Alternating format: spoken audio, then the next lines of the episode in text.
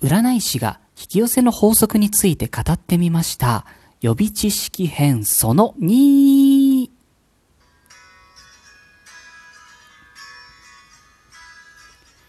はい。私、占い師のティモがお送りしております、スーセイジャンクション、シャープ008でございます。お世話になっております。えー、今日の話はですね、第6回、第7回と続きものになっております。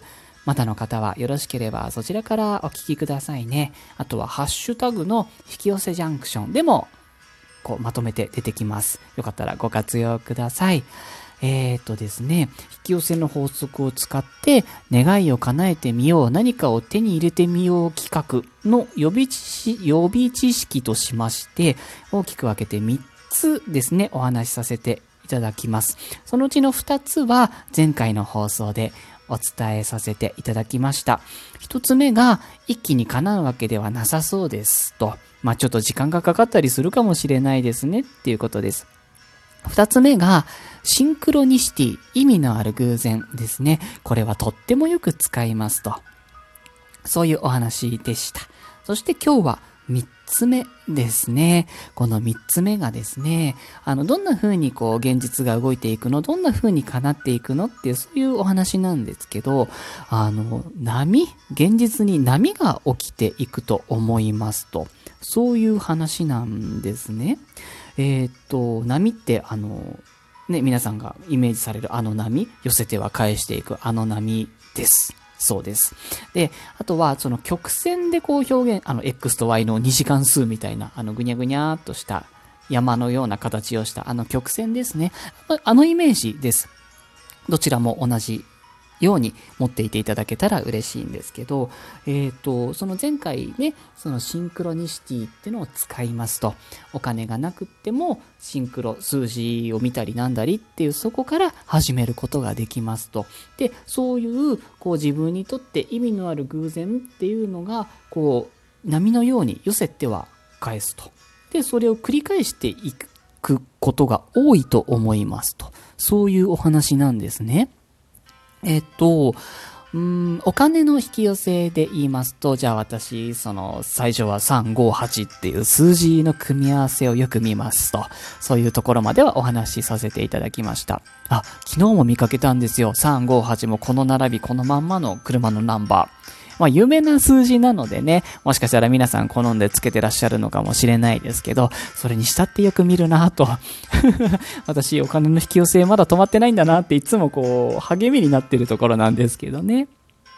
そうそう。で、えーっと、じゃあその次、こういうのが起きてって、たまに見ない日もあったりとかして、波が、ね、波が寄せて返して、じゃあ次ちょっとこの波が大きくなるんですよ。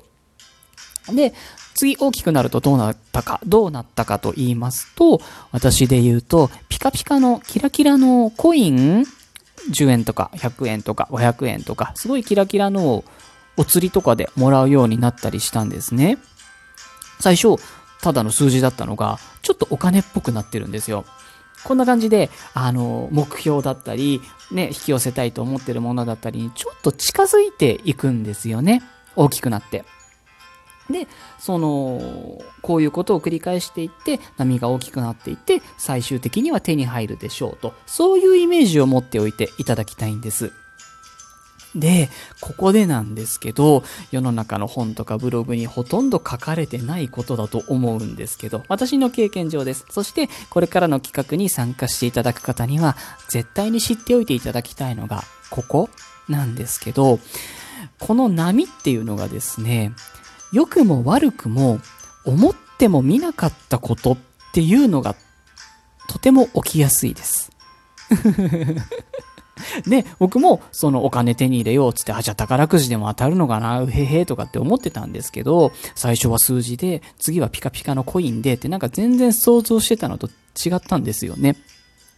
で、引き寄せましょうとか、そういうことを、あの、方法論とか書いてくださってる方たくさんいらっしゃるんですけど、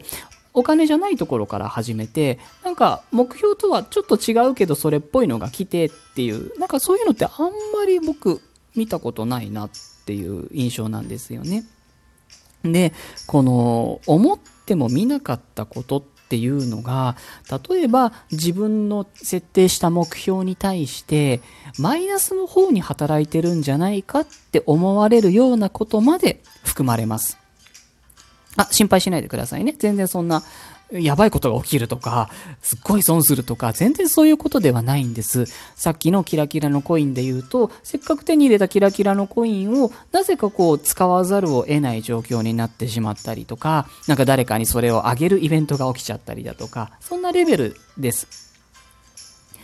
そんな感じで、あ、お金を手に入れようとしているのに、で、や、やっとこう、ちょっとお金っぽくなった、手に入れたそれを出さなきゃいけないんですかってうん、うん、そうです。そういうことです。っていうことなんですよ。ね、あの、引き寄せの法則で願いを叶えるのが難しい理由がここにもちょっと隠れてまして、実はですね、狙ったものを狙ったように手に入れるって結構難しいんですよ。例えば、その恋愛で言うと、その、誰々さん限定、もうこの人じゃないとダメってっていう引き寄せのやり方ってかなりしんどいはずです。お金で言うと、あの、これは、その、例えば、福沢諭吉さんが印刷されてるあの日本銀行券としましょうか。ゆきちさんがいいぞと、ゆきちに会いたいぞ俺はと。それはいいんですけど、世の中にはたくさんのゆきちさんがいらしてて、で、その番号が振られてるわけじゃないですか。でも、私はナンバー0000のゆきちさんじゃないとダメだ、嫌だ、そうじゃないとゴールだと認めないぞってしてしまうと、それはそれは難易度高いですよね。不可能ではないので、できる可能性はもちろんあるんですけど、いや、その、ゆきちさんなら他にもいるじゃないかということなんですよ。なので、その、ね、お金だったらいいけど、それは恋愛に置き換えたら、いや、この人がいいっていうのはもちろんあるので、絶対譲れないラインっていうのはあると思うので、別に否定したりはしません。ただ、今回の私の企画で、そのパートナー方面をゲットしたいなって考えてらっしゃる、考えてくださる方は、もちろん特定の誰かを、こう、ちょっと単語があれかもしれないですね。ターゲットにしても全然構わない。構わないけれども、この人じゃなくても、もっと素敵な自分に合った人でもいいやっていう、その視点だけは絶対に持っておいていただきたいです。さっきのゆきちさんの例えをよく覚えておいていただければ嬉しいですね。同様にお金で言うと、その、なんでしょう。この手の、手に入り方じゃないとダメだっていう、宝くじじゃなきゃダメだとかっていうのは、あんまりおすすめしないです。最終的に手に入れば、何だっていいやと。その、違法性があるものでは全然ないので、きっと、叶い方としては。うん。なので、その、広くね、あの、いろんなことを受け入れていく姿勢、どんなことが起きるかを楽しみにしていこうっていう姿勢っていうのはすっごく大事になってくると思います。大丈夫ですか？まあ、こんな感じで、その波がね、いろんなのが来ますと。で、来た後に波って引いていくので、何も起きない時期だったりとか、思ってもいなかったことがちょっと起きてしまったりだとか、していく確率がとても高まっていくでしょうということなんですね。ですので、ある意味引き寄せで何かを手に入れようと、意図的にですね、意図的に何かを手に入れようとするのは、ある意味ちょっとした覚悟。楽しんでやるぞと、そして手に入れましょうと。手に入れましょうというか、もう持ってるというか、まあ、不思議な感覚になってくるかもしれないですね、最終的には。そういうお気持ちっていうのは、ぜひぜひ持ち続けていただけたら嬉しいなっていうことですね。で、そうですね、こんな風にこう、数字のシンクロから始まって、うーん、ちょっと小銭がキラキラしてって、で、それが出ていって、次は、何だったかなあ、宝くじに当たったっていう人と会ったんだ、私。そうそう、ちょっと波がね、目標に近づいてるみたいな。で、またちょっと下がってって言って、ニュッと最後、ボーンと大きいのが来て、私は占い師になりましたと。そういう感じでしたね。懐かしいな。皆さんお元気ですかね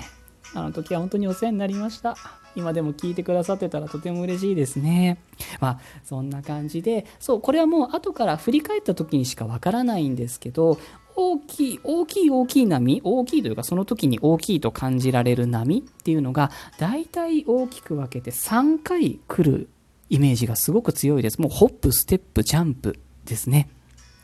なので、あのー最後のジャンプ、ここでその最初狙ってたものが手に入るっていうことが多いんじゃないかなと思います。今日はこの波の形でこう叶っていくことがほとんどだと思うよっていう話をさせていただきました。これから企画に参加してくださる方はよかったら覚えておいてください。ちょっと長くなってしまいました。今日はこんな感じで大丈夫ですかねまた更新いたします。いつもありがとうございます。それでは失礼いたします。